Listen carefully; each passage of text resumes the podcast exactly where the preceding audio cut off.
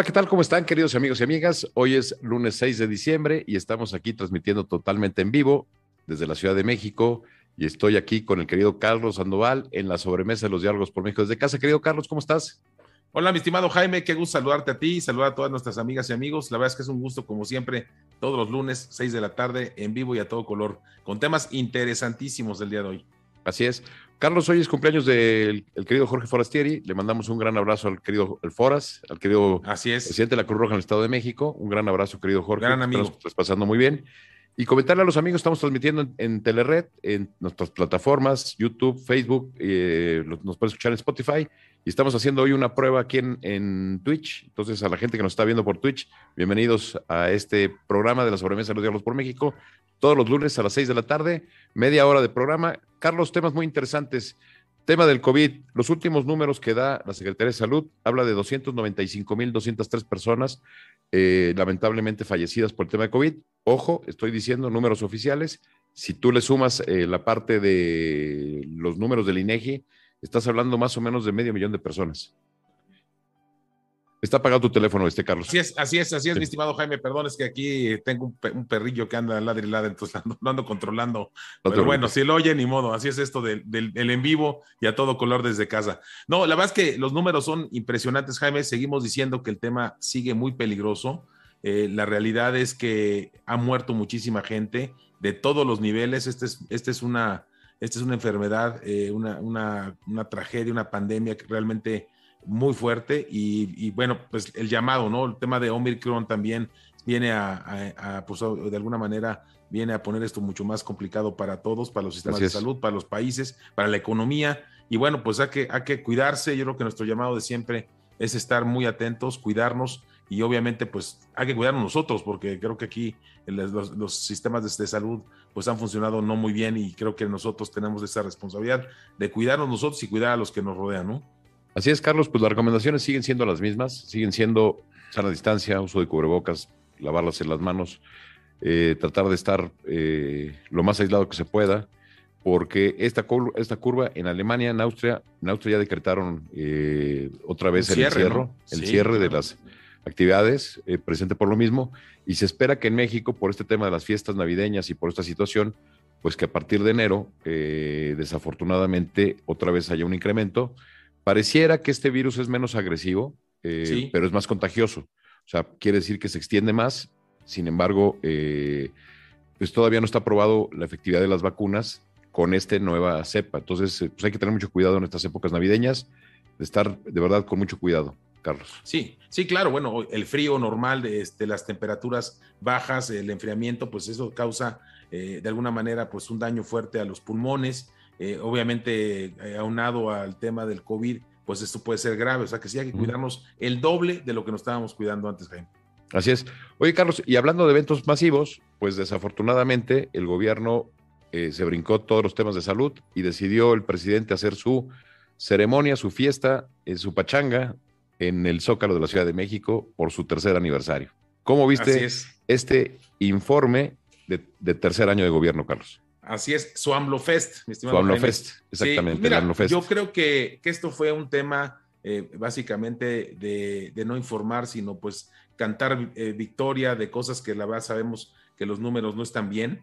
Creo que Andrés Manuel López Obrador, el presidente de México, es alguien que le encanta el pueblo, le encanta salir, se encanta, y es un hábil, es una gente muy hábil para este tema. Y bueno, y creo que transmitió a su gente lo que querían oír, ¿no? Y creo que eso, pues para él le funcionó y bueno, pues es, es su, es su, es su, su, de alguna manera, es su línea, es su idea y bueno, creo que por ahí va. Sin embargo, obviamente, pues eh, sigue habiendo la desunión de todos los mexicanos, sigue habiendo eh, la separación entre ricos, pobres, fifís, no fifís. O sea, yo creo que ahí es donde no, no entiendo por qué sea por ahí. Yo creo que creo que le ha dado resultado o él cree que le da resultado y por ahí va. Pero obviamente lo que necesitamos es la unidad nacional para salir adelante. Ya ves los temas de inflación, Jaime, cómo se están viniendo durísimos, ¿no? Así es, este, pues yo te diría los tres principales rubros, Carlos, que son economía, salud, están, eh, digo, y seguridad, están totalmente reprobados el presidente. Creo yo que Así es. eh, ahora llama la atención que a pesar de que los resultados no son nada buenos, la popularidad del presidente sigue siendo muy alta.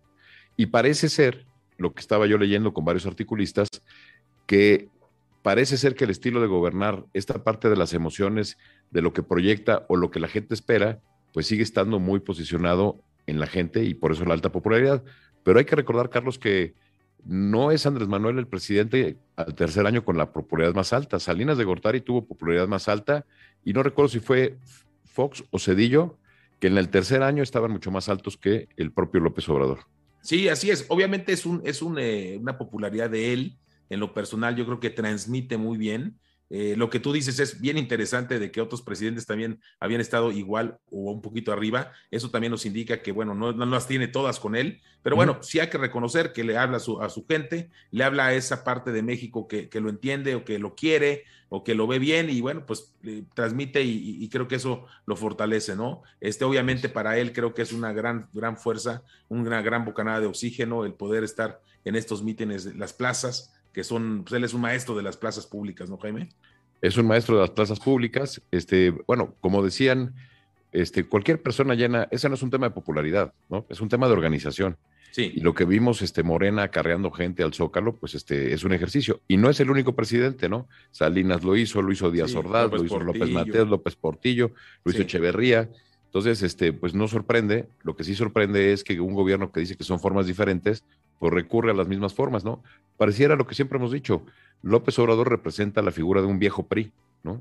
Exacto, exacto. Sí, acuérdate que siempre lo hemos dicho, es el PRI de, de, Luis Echeverría, totalmente, entre Luis Echeverría y José López Portillo, este, utilizan los mismos mecanismos. Y sí, la verdad es que llenar un zócalo, pues más bien es de operadores políticos, es un tema de dinero, es un tema de gobierno, y pues la verdad eso no, no, no, representa mucho, ¿no? Lo que sí llama la atención, las encuestas, ¿no? Las encuestas sí, la popularidad, como tú bien decías, se mantiene alta, se mantiene en buen nivel, y bueno, pues vamos a ver qué va pasando en estos años, porque como ya lo vimos, pues ya él, él, él eh, decretó el inicio de la asociación presidencial hace un par de meses, y obviamente siempre que un presidente eh, empieza con esta carrera presidencial, empiezan los golpes entre su propia, sus propios eh, gente, su propio partido, y ya lo estamos viendo, ¿no? Ahí está Ahí está, Monreal no estuvo ahí en el, en el, evento, él dice que tenía una comparecencia, en fin, ahí estuvo con nuestro compañero y amigo Joaquín López Dóriga el día de ayer, este, comentando esto, este tema, y yo creo que más bien pues no estaba en el templete, no le gustó y mejor dijo, mejor no voy, ¿no? Y creo que hizo bien, la verdad creo que hizo bien.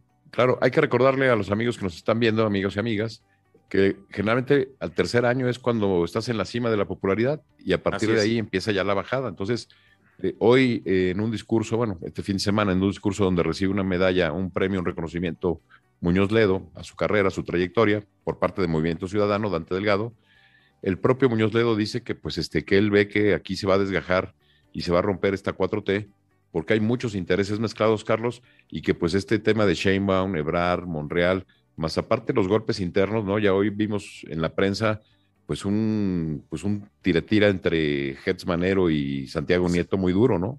Así es, oye, fue impresionante, ¿no? Y, y, lo comentábamos hoy en la mañana en la entrevista que tuvimos con nuestro amigo Lerdo, Fernando Lerdo Tejada, que muy interesante, cómo, cómo vimos que de alguna manera eh, Gers Manero, eh, el, el, Universal le tunde con todas sus propiedades, gastos por más de 102 millones de pesos en un año para compra de autos, y por otro lado el trancazo a Santiago Nieto, ¿no? Porque claro. fíjate, el tema, el tema de Gers Manero es una investigación de la UIF, la unidad de inteligencia financiera donde estaba Santiago y obviamente pues este, las filtraciones de las casas de Santiago Nieto pues vienen precisamente el, de la Fiscalía General de la República. Entonces es un, es un, tire, es un tire, tira y daca que, que bien lo dijimos Jaime, Morena no es que nadie le vaya a ganar a Morena. Morena, creo que es muy difícil que a alguien le gane a Morena en cualquier partido. Y hoy platicábamos del PRI. Muy difícil. Sin embargo, es la implosión del mismo partido. O sea, los mismos grupos de adentro ya se están dando y con la cubeta, ¿eh? Pues sí, se, le viene complicado al. porque eh, lo dice en su libro de la herencia Jorge Castañeda, que un poco el, el, presidente debe ser como el árbitro de las disputas internas. Y yo creo que ahora sí a López Obrador se le viene un tema complicado hacia adentro, porque controlar a todas las, las huestes, a, todas las, a todos los movimientos de Morena va a ser muy complicado, Carlos. Sí, fíjate, acuérdate que el PRD, de hecho, de ahí donde, donde surge esta, esta decisión del PRI, que se va Andrés Manuel y todos, y ahí arrancan, pues obviamente las famosas tribus, ¿no? Que, que veíamos cómo se, se golpeaban y, y, prácticamente destrozaron al PRD. El PRD ya queda muy poquito del PRD original, y obviamente Morena es lo que está pasando, es lo mismo, ¿no? Ya los grupos están peleando, obviamente el grupo o los, que ya el presidente ve como que pueden ser su sucesión, que sería este, Claudia Sheinbaum, como lo sería el, obviamente el canciller Marcelo Ebrard, el mismo Monreal, este, pues ya están, el mismo secretario de gobernación, pues ya todos están jugándola, entonces ese va a ser un tiro muy fuerte. De hecho, invitar, aprovechando para invitar a todas nuestras amigas y amigos, Jaime, al programa que estamos, este, bueno, ya tuvimos la, inauguración del programa la semana antepasada, pero el tema de la asociación presidencial que tendremos este próximo viernes, el capítulo número 2, no se lo pierdan, va a estar muy bueno. Nos pueden ver aquí en Telered este el próximo viernes. Eh, tendremos invitado eh, a un analista eh, político, Carlos, Guillermo, Guillermo Sesma estará con nosotros aquí este viernes platicando precisamente sobre cómo ve el escenario de la asociación presidencial. Así este, pues, Muy interesante, muy interesante lo que va a pasar, Carlos, porque te digo, a partir del tercer año, tradicionalmente, ahora sí que los grupos empiezan a jugar sus intereses. Totalmente. al presidente se le empieza a desgranar la mazorca, entonces. Sí, claro, claro. Y pues, es normal, es lo normal. No es que al presidente se le esté yendo, no, al contrario, es, es lo que va a pasar y pasa normalmente. Y bueno, pues López Obrador es una gente muy hábil vamos a ver qué tal, qué tal puede luchar contra esto, ¿no? Así es, la soledad del poder, Carlos, ¿no? La soledad del poder, precisamente. Oye, en los libros que de hecho hemos leído de, Hablando de, libros. Tiempos, ¿te acuerdas, ¿Te acuerdas de mis tiempos? Ah, ah, antes de entrar a los libros de mis tiempos, ¿te acuerdas los, eh, los dos tomos de José López Portillo, el de Miguel de la Madrid, también muy interesante? Eh, hablaba de la soledad, o sea, ya empieza a ser el presidente solo, porque los grupos empiezan a armar y empiezan a no hacer mucho caso. Entonces ahí está, los que quieran leer algo de, historia, a mí me gusta mucho el de mis tiempos de José López Portillo, muy, muy, sabroso, muy rico, este, en lo, particular. Y yo creo que tú, creo que a ti Don Miguel de la Madrid te dedicó su libro, ¿no, Jaime? No, incluso López Portillo, déjame decirte que ah, curiosamente un poco antes de que muriera José López Portillo, a través de Jorge Díaz Serrano, exdirector de Pemex, sí un día que lo fui a ver, me dijo, oiga, acompáñame, vamos a ver al licenciado López Portillo, a don José, así le, se hablaba él de usted con él, a pesar de la gran cercanía que tenían, sí. y nos recibió en la casa, en la famosa Colina del Perro, este, nos abrió la puerta Sasha Montenegro, su, ah. esposa, ¿Sí? y, este, y ahí tuve la oportunidad de platicarlo, este, digo, a mí me sorprendió ver a un José López Portillo muy disminuido físicamente de salud, sí después de que yo siendo niño me acordaba de él, pues este, como un superhéroe, ¿no? Este, ¿Te acuerdas que andaba en caballo, nadaba, corría y bueno. Sí, entonces, este, bueno, tuve oportunidad de platicar e incluso eh, muy amablemente me firmó sus libros. sí, yo creo que pues Echeverría y López Portillo han sido de los peores presidentes en la historia de México, recientes, ¿no? Creo que generaron ahí un problema y afortunadamente creo yo que Miguel de la Madrid llegó a poner el orden en este país que tanto necesitaba, ¿no? Aunque, lo, aunque López Obrador no lo ve así, y él extraña mucho las épocas de Echeverría y de López Portillo. Por así es, así es. ese, es el Morena que le hubiera gustado tener, ¿no? Un, tipo PRI como en esa época, todopoderoso. Así es. El presidente era este, el, gran Tlatuani. Pero bueno, las cosas no están poniendo tan fácil. No está tan fácil ya ahora, ¿eh? Oye, Carlos, y hablando de libros, hay dos libros muy interesantes que están hoy en el mercado. Uno es el de Anabel Hernández sobre las, las mujeres del narco. Y el segundo es un libro que está por, bueno, que ya salió, ya está, ya está en la venta también, que es El del Rey, que es una biografía no autorizada de Vicente Fernández, que hace Olga Warner, la querida Olga Warner, y, este, y hace un retrato. Y en los dos libros hay una coincidencia, la vinculación que ya existe entre la parte del narco con artistas, digo, y, evidentemente el salto para la política pues es más que evidente, pero en este caso eh, señalan muy claramente los artistas vinculados con, ¿no? Sí, fíjate que es muy fuerte. Esto he estado ojeando el, libro de Anabel. La verdad creo que, bueno, y oí, escuché muy bien su, participación en la FIL de Guadalajara. Creo que el libro está muy fuerte, trae temas muy duros. Creo que sí le pega, eh, eh, yo, bueno, conozco a, la periodista, creo que es una gente muy preparada, que no dice cosas que no, no esté segura de que son. Este, de hecho, tiene varios libros muy buenos este, del tema del narco.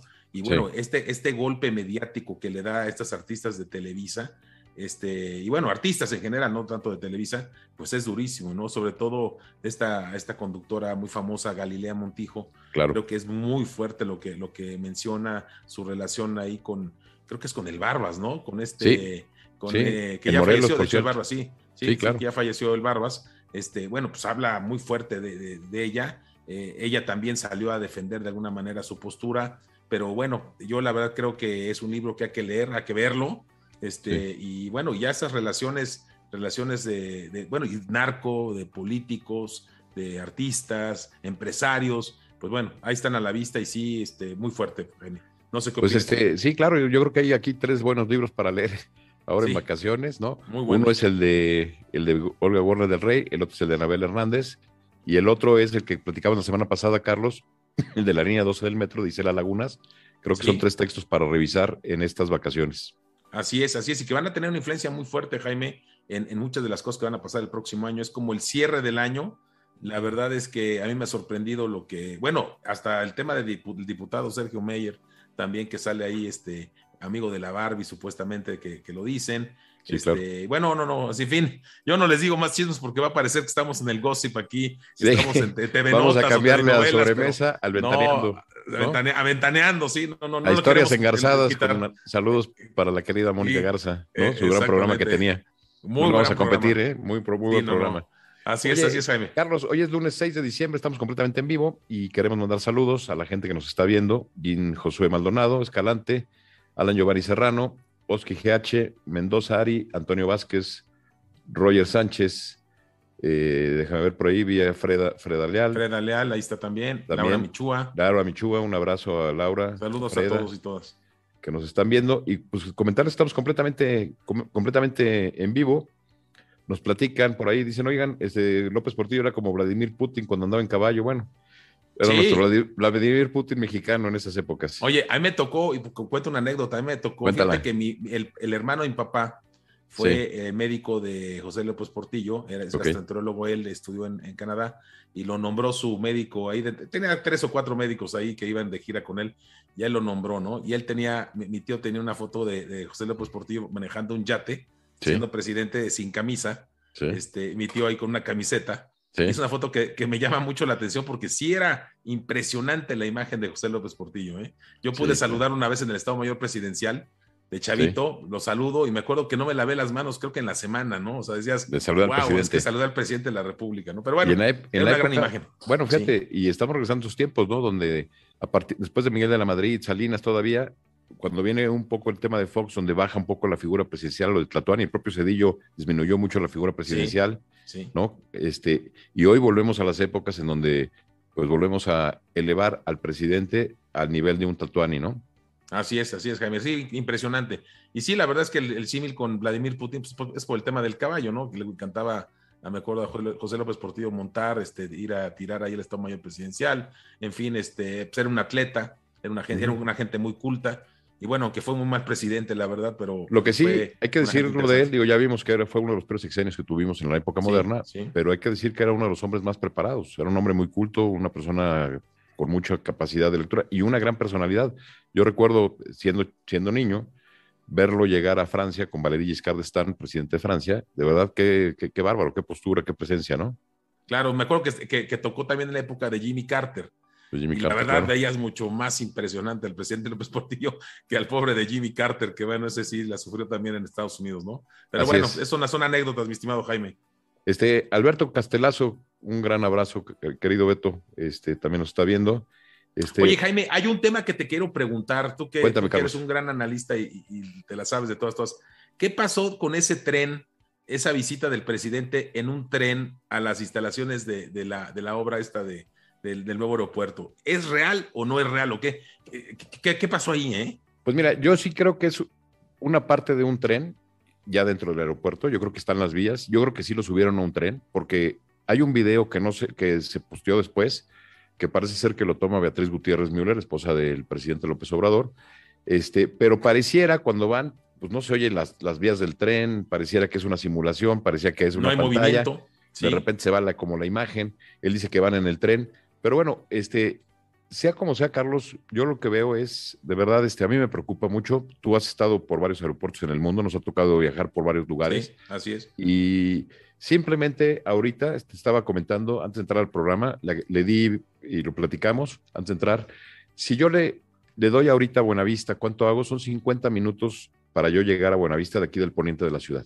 50 minutos para tomar un tren, que según esto va a ser 45 minutos. Entonces, échale, ya son casi dos horas para llegar al aeropuerto. Entonces, dos horas antes que tienes que llegar son cuatro horas, más la hora de vuelo a donde vayas, este, si va cercano, o a Tijuana tres horas. Imagínate, la verdad es una locura, Carlos. O sea, no, no, no hay un criterio. O sea, para ir a Guadalajara, pues mejor te vas en coche, para ir a Veracruz, mejor te vas en coche, para ir a este, Acapulco, mejor te vas en coche, para ir a Guanajuato, mejor te vas en coche. Totalmente de acuerdo. Sí, es, es un trayecto que realmente no, no, no, es, no es lo normal, no es lo normal para, para un aeropuerto de una ciudad. Y yo creo que eso sí va, no, no va a ser nada bueno, ¿no? Y fíjate que lo, que lo que decías del tren, nada más te voy a hacer una observación porque antes de entrar al aire eh, vi, vi, el video. este, me llama la atención que de repente viene bien la imagen y de repente, como si entrara una tolvonera, pero una eh, tolvanera, pero se va totalmente la imagen. O sea, normalmente cuando entras a una tolvanera ves algunas imágenes, ves algo. Yo me puse muy atento y no se veía nada. Se cuenta como que se borró totalmente el video, ¿no? Entonces sí llama la atención. Es más, si esa era la intención, o sea, si, si la intención era un simulador y lo hicieron así de mal, híjole, está, está gravísimo, ¿no? La es que, qué horror. Y, es que incluso parece, pareciera una pantalla atrás, ¿no? Este, y él viene como narrando de que estamos aquí en Santa Lucía y de repente como se, se les va la señal, ¿no? Entonces, este, no sé si luego para componerlo sí lo subieron a un tren, este, pero bueno, no tengo idea, ¿no? Este, pero sí se ve, la verdad se ve muy pobre. No, no creo que México merezca un aeropuerto de esa magnitud. Este, digo, este, yo creo que los gastos nos van a salir más caros, el caldo que las albóndigas. Vamos a ver cuando sumemos todo lo que se canceló Texcoco, más lo nuevo. Ahora, Carlos, déjame decirte una cosa, este, porque luego uno dice, no, es que ustedes están criticando nada más. En su momento yo lo dije, y lo dije también en mi tesis. El gran aeropuerto de México debió haber estado en el Bajío. Ahí debió ser el hub aéreo de México.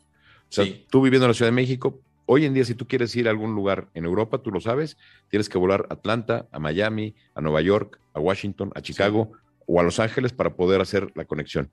Yo lo que decía es, ese gran hub, en lugar de viajar a Atlanta, a Miami, esto debió haber estado en el Bajío. Este, creo que platicamos algún día, Carlos, en China ya tienen un tren, el tren que es el Maglev, que tú, en 45 minutos podrías haber estado en un tren de 450 kilómetros por hora en el Bajío, por ejemplo. Así es, así es. Entonces, lo que México necesita es eso, no necesita sobrepoblar. Este tren que construyeron, y perdón, y vuelvo a hacer la crítica y lo hago al sexenio anterior, el, tren este que, se, que, que, no se inaugura todavía, que es el de Toluca, México, no se debe haber construido. Lo que tú tienes que desincentivar es la parte de que se siga construyendo en la Ciudad de México. Exactamente. Hay que sacar todas esas infraestructuras. Y, es una obra feísima. Tú, estuviste hace poco, fuiste a Boston. Sí. Este, Boston, te recuerdo, en el 1985 todo era por arriba, segundos pisos, etcétera. Hoy todo lo, enterraron, todo el, tránsito, pesado viene por debajo. Arriba pusieron parques, jardines para que la gente ande en bicicleta, se mueva. Y entonces es una maravilla, Carlos, es una, es una verdadera maravilla. Y en cambio, aquí en México, lo que estamos haciendo es, por el contrario, seguimos construyendo segundos pisos, seguimos haciendo, pues, barbaridad y media. No hay una planeación urbana, Carlos. No hay una planeación. Yo te preguntaría una cosa. Para tu, para tu gusto, ¿la Ciudad de México está hoy mejor que hace 30 años o hace 30 años estaba mejor que, hoy?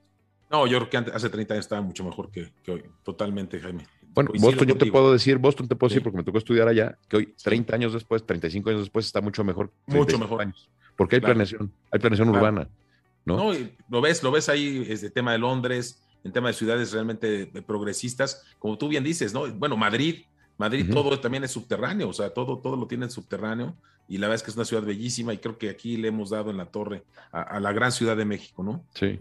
Ahora, yo quisiera ver además, Carlos, en el tema este que me preguntas del tren, digo, ahorita le puse y eran 50 minutos en un lunes, yo quiero ver un viernes de quincena, este, que me ha tocado ir aquí al aeropuerto de la Ciudad de México y casi son dos horas, dos horas y media, lo que me acaba de pasar recientemente, hicimos dos horas al aeropuerto de la Ciudad de México. Sí. Ahora, échale otra hora más en tema de tránsito para llegar a Santa Lucía. Tres horas.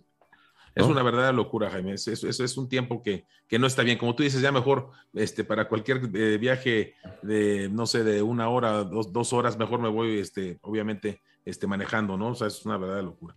Por ahí nos están diciendo, dice, sale más caro los gastos, van a salir más caros, gasto del tren, la gasolina, los taxis. Se dice, te saldrá más caro viajar en avión. Pero dice AMLO que estamos en el tren, sí, pero en el tren del mame, ¿no? O sea, ¿no? Ahora que está de moda el tren del mame. Así es, así es, mi estimado Jaime. Así Totalmente de acuerdo. Así es. Carlos, este, pues comentarle a la gente, estamos en la última parte del programa, comentarle que programas muy interesantes tenemos en Telered. Hoy en la noche, amigos del bar. Ayer, este, bueno, las semifinales ya están definidas. León le gana al Tigres. buenísimo. Y Atlas al Pumas, que ayer me sorprendió el Pumas en los últimos minutos, Carlos. Hay un penalti que se comió el árbitro, ¿eh? Sí, sí, sí. Creo que los Pumas deben de haber, este, bueno, cobrado el penalti, no sé si lo hubieran metido, pero por lo menos sí cobrarlo, ¿no? Así es, reclamado. a ver qué nos dicen hoy en la noche los amigos del bar a las 10 de la noche aquí en Telered. Así es. Mañana a las 9 de la noche con Estefanía Naro, El Mundo en 12 Minutos. El miércoles, Verdades que Desnudan, con las, las queridas Laura Michúa, Freda Leal y Adi Rosado. El jueves Hoy con Dios y el viernes tenemos la Asociación Presidencial, Carlos. Así es, así es, Jaime. Pues una, una programación muy buena. Este, nosotros nos vamos a ver mañana, Jaime, de las nueve, ahí acompañamos a Stephanie. Va a estar muy bueno el programa, el tema de internacional está también tomando un papel importantísimo, sobre todo con los cierres de algunos países, con el tema de Omicron, el tema de la economía, en fin, temas muy interesantes para mañana con Stephanie. Así es, y pues este, Carlos, este, estamos llegando ya a la última parte del programa, no sé si tengas algún otro comentario para nuestros amigos y amigas. No, pues nada más saludarlas, darles las gracias a todas nuestras, nuestras amigas y amigos. La verdad es que ustedes son el motivo por el que estamos aquí. Y también, este, pues decirles que también este, tuvimos una, una idea interesante de retomar nuevamente lo que son diálogos por México desde casa para tener un próximo programa también para todas nuestras amigas y amigos de lo que arrancamos ya hace un buen rato, mi estimado Jaime. Así es, y de verdad muy interesante lo que ha pasado con Diálogos de México, de México sobre, eh, bueno, Diálogos de México eh, desde casa, que surgió precisamente en la pandemia, precisamente porque estábamos encerrados. Según esto iba a ser un tema de mes y medio, dos meses, tres cuando mucho, y pues ya se extendió. ya nos quedamos. ya nos quedamos, ya vamos para marzo en dos años, ¿eh, Carlos? Sí. Y todo apunta, todo apunta que en enero, febrero, con el aumento del Omicron, muy probablemente tengamos que eh, tener mucho más cuidado otra vez. Así es, un, medio encierro. Yo creo que va a haber alguna cuestión por ahí. Así es. Así se viene. Pues Carlos, este, qué gusto verte el día de hoy. Este, hoy tuvimos la oportunidad de vernos personalmente, este, como bien lo dices, con Fernando Lerdo de Tejada, una persona muy interesante que estará ya con nosotros próximamente también platicando aquí sobre lo que está haciendo y sobre el tema de pues la oposición, ¿no? La, parte de la oposición y cómo se está reconstruyendo también el, el PRI dentro del propio, dentro de su propio escenario, ¿no? Así es, mi estimado Jaime, pues como siempre es un verdadero gusto estar en vivo y a todo color con todas nuestras amigas y amigos. Nos vemos este, pues el día de mañana a las nueve de la noche y también el próximo lunes nuevamente en vivo a las seis de la tarde en, esta sobremesa de los diálogos. Pues muchas gracias a todas las personas que nos vieron. Les recordamos, estamos en Telered, en YouTube, Facebook eh, y en Spotify también nos pueden escuchar. Y Twitch, ¿no? Ahora también en Twitch. Y ahora estamos haciendo la prueba aquí con Twitch, este, ¿no? Este, la nueva red social, los jóvenes están porque me decían los jóvenes que Facebook ya nada más era para gente de adulta mayor. Le digo, yo estoy divertidísimo en Facebook, pero bueno, vamos a llegar a los jóvenes también. Así es, Jaime. Pues muchas gracias. Un abrazo fuerte a todas y todos. Además, hay un último comentario, Carlos, si quieres, antes que nos vayamos. Dice Alochoa, estaría bien que comente su perspectiva del tipo de cambio existente por programa. Este, fíjate que a mí me preocupa, Carlos, porque con el tema inflacionario, sin recursos, obviamente eso va a generar una presión en el tipo de cambio que lo vamos a ver en enero y febrero. Ese es mi, Así es. Y vamos a ver cómo toman los mercados el nombramiento de la nueva gobernadora del Banco de México. Así es, yo, yo creo que el, precio, el, tema del, del, peso está muy presionado. Este, tenemos ahí buenos amigos analistas financieros que nos mandan algunos datos y sí se ve ya una presión importante, ¿no? No queremos decir que va a pasar algo grave ni nada, pero, pero ahí se ve, ¿no? Tienes una cosa positiva, Jaime, que es el tema de las remesas, ¿eh? Que ha llegado a niveles impresionantes, históricos, que eso ayuda mucho porque se le envió de, recurso a México. Eso ha frenado que hubiéramos tenido un tema de desliz mucho más grave, ¿no? Eso, eso es un tema positivo para el tipo de cambio. Así es. Pues Carlos, con esa pregunta terminamos. Yo creo que queremos dejar pasar la pregunta que nos hicieron. Y pues sin más que nada, nos vemos el siguiente lunes. Cuídense, que tengan un buen eh, inicio de semana. Este, y bueno, pues no se nos olvide el tema del COVID. Seguimos en tema de, en, cuestiones de pandemia y pues hay que tener todo el cuidado. Así es, Jaime. Pues un abrazo fuerte. Saludos a todos y todos. Muy un abrazo a todos. Gracias, buenas noches.